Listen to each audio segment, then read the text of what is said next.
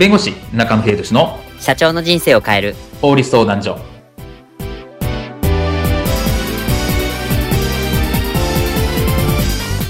こんにちは弁護士の中野秀俊です。こんにちはアシスタントの堀内隆です。この番組は IT 専門の弁護士中野秀俊がこれはすぐに使える法律主に企業法務の知識を分かりやすくそしてちょっとコミカルにお伝えする番組です。よろしくお願いいたします。今回のテーマは実は怖い？行政処分とは一体何か？です。はい、えっと、報道で、まあ、ちらほら聞くこの行政処分なんですけどこれってそもそも一体何なのでしょうか、まあ、行政処分を受けたら逮捕されるのか？え行政処分だからって強制力はあるの？など、まあ、行政処分について詳しく、えっと、紐解いてまいります。では行政処分についてこういったシーンはありませんでしょうか？社長今度ショップサイトでの新商品なんですけど。おあれだな。コロナに強い。コロコロティー。あれめっちゃやばいっすよ。そうだよな。めっちゃ売れそうな予感ばかりしかない。なんでそうなるんですか？絶対消費者庁から突っ込まれますよ。え？ー、ないない。弱毒化するあの成分が入ってるんだ。あの成分めっちゃ効くらしいぜえ論文でもそんなのないんですけど。大丈夫大丈夫。なんかあったらスパッとやめちゃえばいいさ。後日社長コロコロ T のことで消費者庁から課徴金1375万を払う行政処分が届いてしまいました。え？マジ？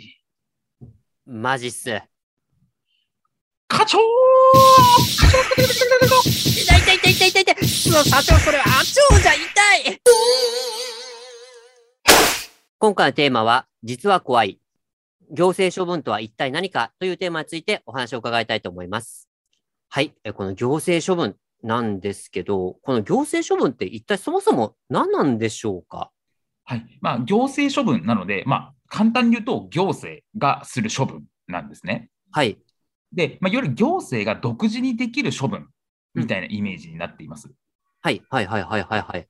で、よくまあ勘違いされるのが、いわゆるの刑事罰、例えば罰金だとか、はい、まあ逮捕される云々みたいな、うん、とか、うん、あのまあ懲役云々みたいな、いわゆる刑事罰とこう勘違いされる方がいらっしゃるんですけど、はい、いわゆる刑事罰懲役何年とか罰金何年、罰金何何円とかっていうのは、これはあの裁判をして、裁判所が決めるものなんですね。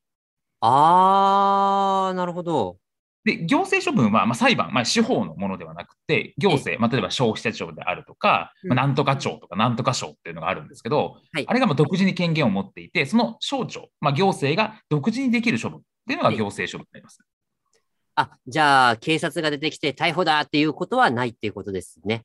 あそうですね。なので、それで罰金だとか懲役だってのはあくまで裁判をするんですけど、今回裁判の手続きではなくて、まあ、それじゃなくて行政が、まあ、独断と偏見って言ったらあれですけど、行政がま独自の裁量で行う処分みたいな、そんなイメージですね。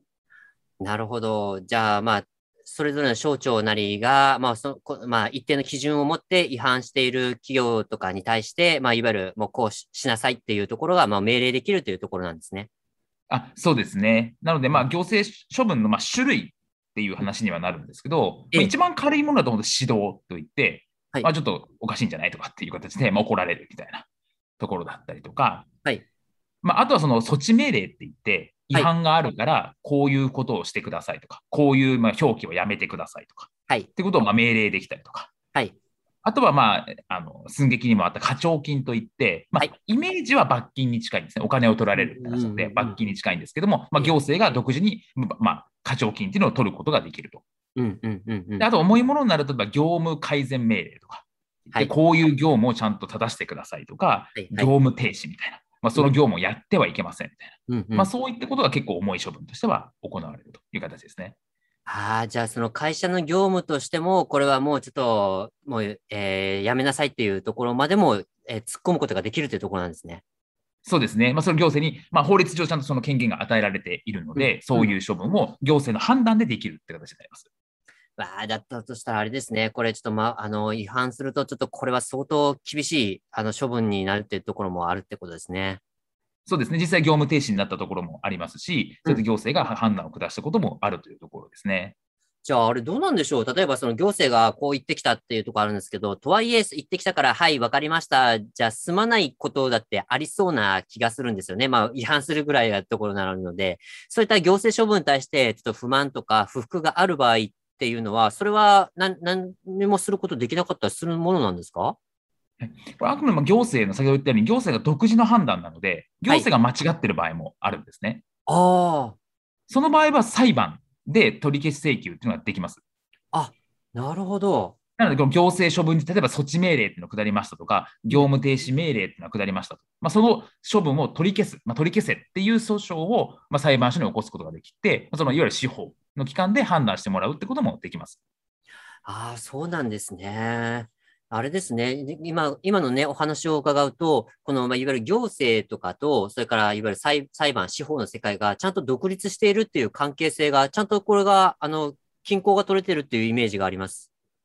そうですね。なので、まあ、行政の処分に不服だったような場合については、まあ、裁判で争えると。いうところはあるんですけど、うん、まあ、ただ、その行政の処分で、まあ、そこに対して、えー、まあ、もし行政処分下らない方がいいと思いますし、ええ、まあ、それ裁判するっていうのはまあコストになってくるので、まあ、もちろん大前提としてちゃんと守ってるというのは大前提なんですけど、やっぱり法律の解釈の違いとかで、まあ、不当に行政から処分を受けた場合については、まあ、裁判で争うことができると、まあ、そういう形になるかなと思います。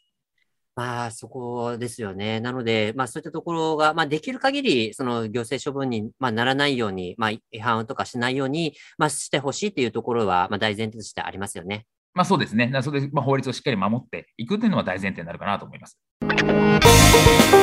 今回の弁護士中野秀俊の社長の人生を変える法律相談所はお役に立てていただけましたでしょうか？企業活動において気がつかないうちに違法になっていることやちょっとした法律の知識があれば一気に打開できるそんな法律のエッセンスをご紹介していきますのでこの番組をフォローいいねをお願いいたします。よろしくお願いいたします。ではまた次回をお楽しみに。ありがとうございました。ではまた